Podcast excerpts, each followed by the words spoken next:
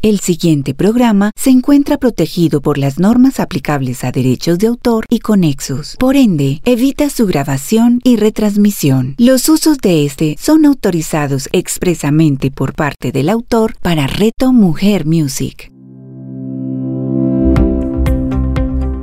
Hablemos de salud integrativa con Lina Ríos. A continuación, en Reto Mujer Music. Hola, bienvenidos a un nuevo capítulo de Hablemos de Salud Integrativa. Me encuentro revisando cómo puedo entregar cada día información de valor a esta gran comunidad y después de largas horas de investigación y práctica llego a una gran conclusión y la manera como podemos honrar a nuestro ser integral es a partir del manejo de las antiguas creencias, el reconocimiento y la valoración de la salud. Pero constantemente me preguntan, ¿cómo lo puedo hacer? Y les respondo, escuchando a tu cuerpo mental y físico a través de unas herramientas que te permitan practicar el cambio personal, rompiendo el hábito del antiguo yo y reinventando el nuevo yo. La personalidad crea la realidad personal. Cuando creamos nuestra realidad, lo hacemos inicialmente a través de los pensamientos, que en un día tenemos en promedio entre 60 y 70 mil, y la mayoría de esos pensamientos son los mismos que tenemos el día anterior lo que nos implica un gran esfuerzo si se trata de hacer cambios que nos lleven a pasar de pensar a hacer a hacer. Así amigos, que mi misión entonces es inspirarlos para que apliquen toda esta información e invitarlos a que conozcan que toda vez que nuestro cuerpo aprende algo nuevo, hace una nueva conexión sináptica en el cerebro. Esta evidencia física es el resultado de la interacción con el ambiente y con nuestro entorno. Si pueden modificar sus comportamientos de alguna manera y hacerlo de una forma diferente, van a tener una nueva experiencia donde sus cinco sentidos se conectan con el entorno externo y toda esa información entra a su cerebro y se instala. Todo esto significa que a través de conexiones neuronales, otra parte del cerebro produce otra sustancia química que se llama sentimiento o emoción, Así que cuando empiezo con pequeños pasos, cambiando mis rutinas y mis hábitos, es cuando consigo que mi cuerpo y mi mente trabajen juntos. Y esto se da porque nuestros comportamientos se ajustan a las intenciones y nuestras acciones se igualan a los pensamientos. Y es así cuando le enseñamos a nuestro cuerpo a comprender cómo funciona químicamente y a entender lo que la mente ha entendido intelectualmente. Esta teoría la explica mucho mejor el escritor Joe Dispensa en su libro Deja de ser tú y nos expresa que el conocimiento es para la mente y la experiencia es para el cuerpo y si repetimos cada día la experiencia una y otra vez se volverá inacto en nuestras vidas.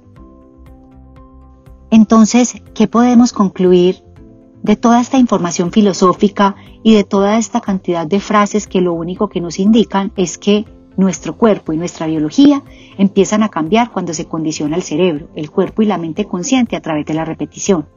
Es por eso que ahora es importante pasar de toda esta teoría a la práctica, del conocimiento a la experiencia y la sabiduría, y del pensamiento al hacer. Recuerda que las mismas prácticas y las mismas experiencias crean las mismas realidades y los mismos resultados. Solo cuando se hacen los cambios se crea una nueva realidad.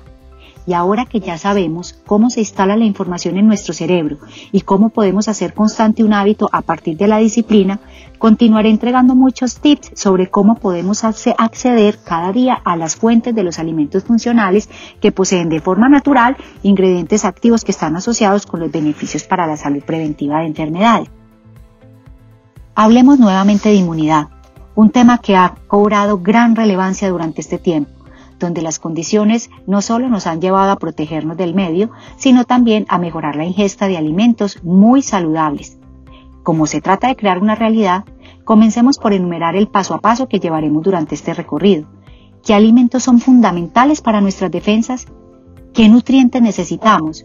La importancia de la microbiota, esas bacterias que recubren nuestra mucosa defendiéndonos de la colonización de patógenos y lo más importante, hacer una dieta antiinflamatoria, porque uno de los grandes problemas que se presentan cuando existe una infección por un virus, especialmente el que ha llegado y se ha quedado con nosotros como el SARS-CoV-19, es la reacción inflamatoria que se presenta en el organismo, el daño a los tejidos, las fallas respiratorias y adicionalmente llevamos un, si llevamos un estilo de vida proinflamatorio, estos procesos serán cada vez más. Ahora sí, empecemos por los nutrientes. es muy importante llevar una dieta limpia, ojalá con productos frescos, naturales y descartar todos los ultraprocesados, entre estos los embutidos y las harinas. Todos los días debemos consumir productos frescos, las verduras y las frutas, porque es donde vamos a encontrar más antioxidantes y más vitamina C, que es un nutriente esencial. Acompañar nuestras comidas con abundante ensalada, con alimentos crudos para rescatar la mayor cantidad de antioxidantes. La vitamina C es muy importante porque nos ayuda a combatir las infecciones y a prevenir. Y la podemos encontrar en los cítricos como la naranja, el limón, el kiwi, el tomate, en los frutos rojos, en la espinaca y también en otros suplementos muy interesantes como el baobá, que ya es un superalimento y que lo encontramos en polvo en los supermercados. También está el azaí. Debemos intentar tomar como mínimo 2 gramos de vitamina C diario. Otra vitamina muy importante es la vitamina A, que ayuda a que los linfocitos T estén fuertes. La podemos encontrar en la yema del huevo, pero hay otra todavía mucho mejor como la provitamina A, que son los betacarotenos, que se encuentran en todas las frutas y verduras de color naranja como la zanahoria y la calabaza, muy importantes para la inmunidad y muy importantes para nuestra piel y para nuestra salud. Una de las vitaminas más importantes es la vitamina D, de la cual hablamos en el episodio pasado ya que es fundamental para tener unas defensas altas y tener unos huesos fuertes, y en su mayor parte la sintetizamos a través de la piel, cuando tomamos el sol. El 90% de la vitamina D la sintetizamos en la piel y poco la tomamos de los alimentos. Entonces, primer hábito saludable, tomar el sol por 10 minutos diarios. Lo ideal es que se haga exponiendo el abdomen y los brazos sin protección en horas de la mañana. Es importante solicitar a tu médico una prueba de sangre que nos indique el valor analítico para poder validar si es necesaria la suplementación. Es recomendable tener valores de vitamina D por encima de 70 por este tiempo para garantizar el fortalecimiento de las defensas. ¿Dónde podemos encontrar la vitamina D? En el pescado azul, tales como el atún, la sardina, las anchoas, el salmón. Muy importante que sea pescado pequeño, que no tiene tanta cantidad de mercurio, pero sí contiene omega 3, que es un ácido graso antiinflamatorio y es súper importante para hacer una dieta antiinflamatoria. Cuando, cuanto más lo consumamos, mucho mejor. Entonces, ideal consumir pescado de dos a tres veces a la semana. Pasemos ahora a los minerales. El zinc es fundamental para nuestra inmunidad. Fortalece a los linfocitos T, que son los encargados de reconocer los antígenos y los virus, para que estos estén más fuertes y maduros necesitamos consumir altos niveles de zinc.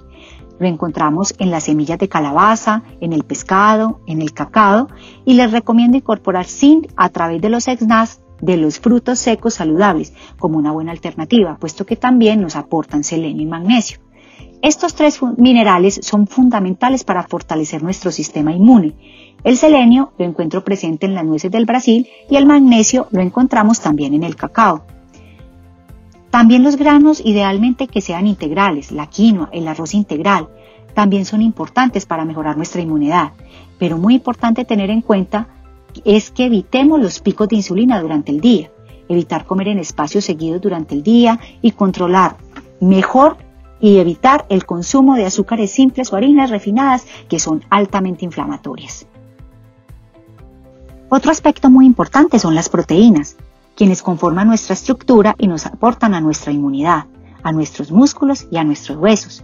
También el pescado azul es una gran fuente de proteína, el huevo, las carnes rojas, las carnes blancas. Les recomiendo acompañar todos los días sus platos con buena cantidad de proteína, principalmente la comida donde usted siente que debe consumir más vegetales y más proteína que normalmente en la hora del almuerzo. Un equivalente de consumo puede estar entre 1.2 a 1.8 gramos por kilo de peso corporal y complementamos con el ejercicio de fortalecimiento para no perder masa muscular. El omega 3 también lo podemos encontrar en las semillas, en la chía y en las nueces. Por lo tanto, nutrientes esenciales para la inmunidad y para tener en cuenta la vitamina C, la vitamina D, el selenio, el zinc, el magnesio, el omega 3, la provitamina A y las proteínas los debemos incorporar e incluir en nuestra dieta diaria. Ahora pasemos a otro tema que es supremamente importante para tener en cuenta no solamente en esta época, sino para tener calidad de vida y estilo de vida. Es un aspecto muy importante para nuestra inmunidad y es una microbiota fuerte. ¿Y cómo podemos sospechar de que nuestra microbiota o flora intestinal están en desbalance? Hay varios síntomas que nos muestran que podemos estar presentando este tipo de desbalance. Por ejemplo, los síntomas digestivos, mucho movimiento intestinal y debemos tener en cuenta que en el intestino y en el sistema gastrointestinal está el 70% de nuestro sistema de defensa y nuestra microbiota. Si tenemos estreñimiento, inflamación o hinchazón abdominal, es probable que la microbiota esté alterada. ¿Qué podemos hacer en casa para regular nuestra microbiota? Primero, debemos regular el tránsito intestinal, hidratarnos muy bien y beber mucha agua durante el día, consumir altos contenidos de fibra y grasa.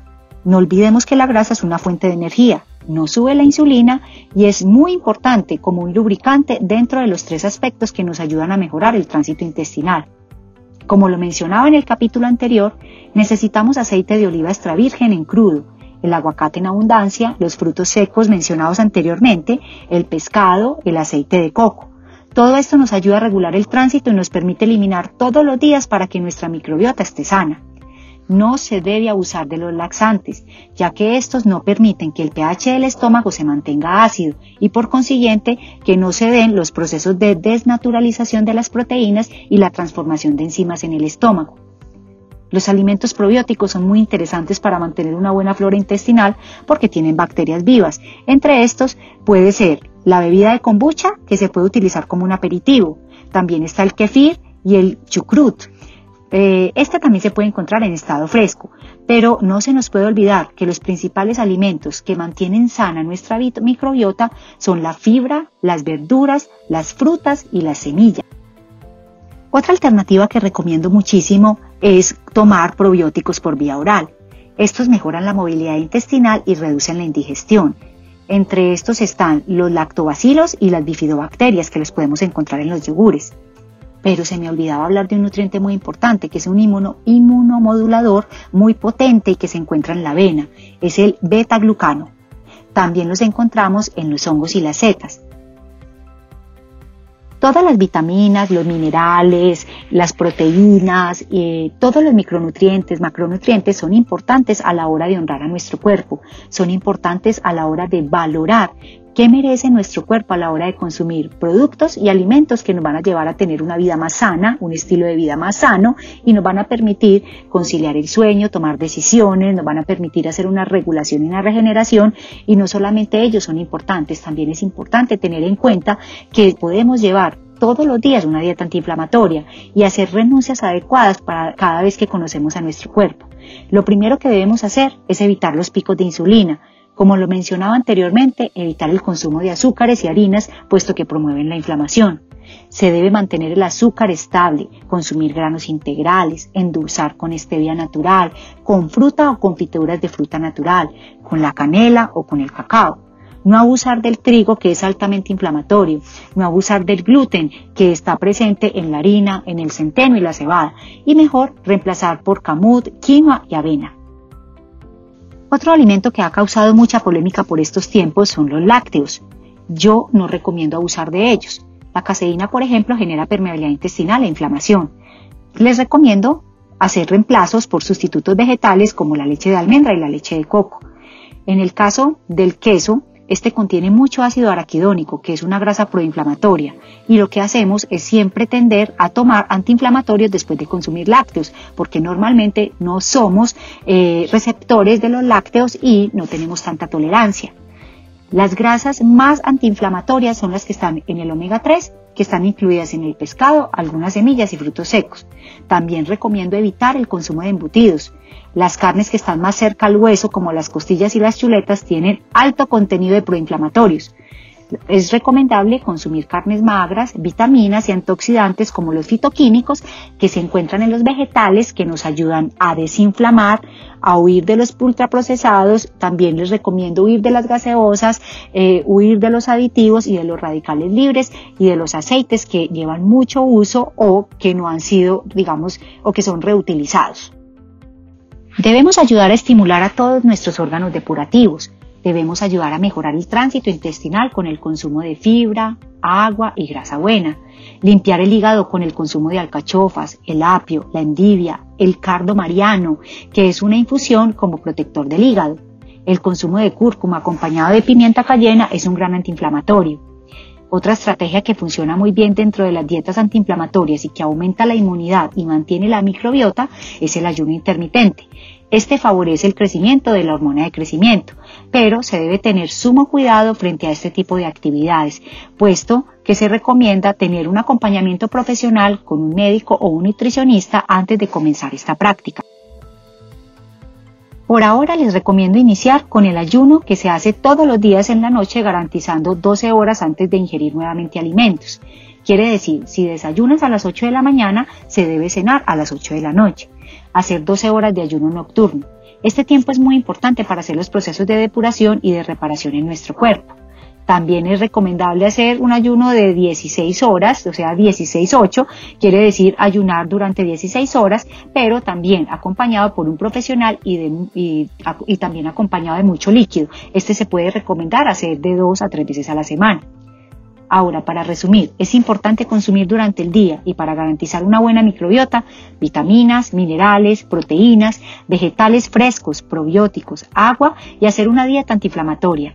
Evitar inflamar las mucosas con el consumo de harinas y azúcares. Evitar los picos de insulina con el consumo de fructosa o azúcares invertidos.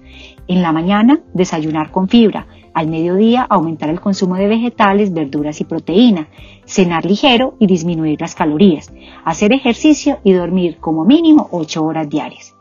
Así vamos terminando nuestro capítulo de hoy, invitándolos a transformar su vida y la de personas que desean recibir esta valiosa información.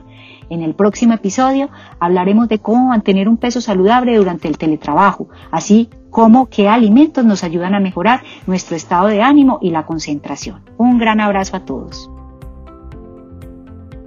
Hablemos de salud integrativa con Lina Ríos. Escúchala los jueves cada 15 días, solo en Reto Mujer Music.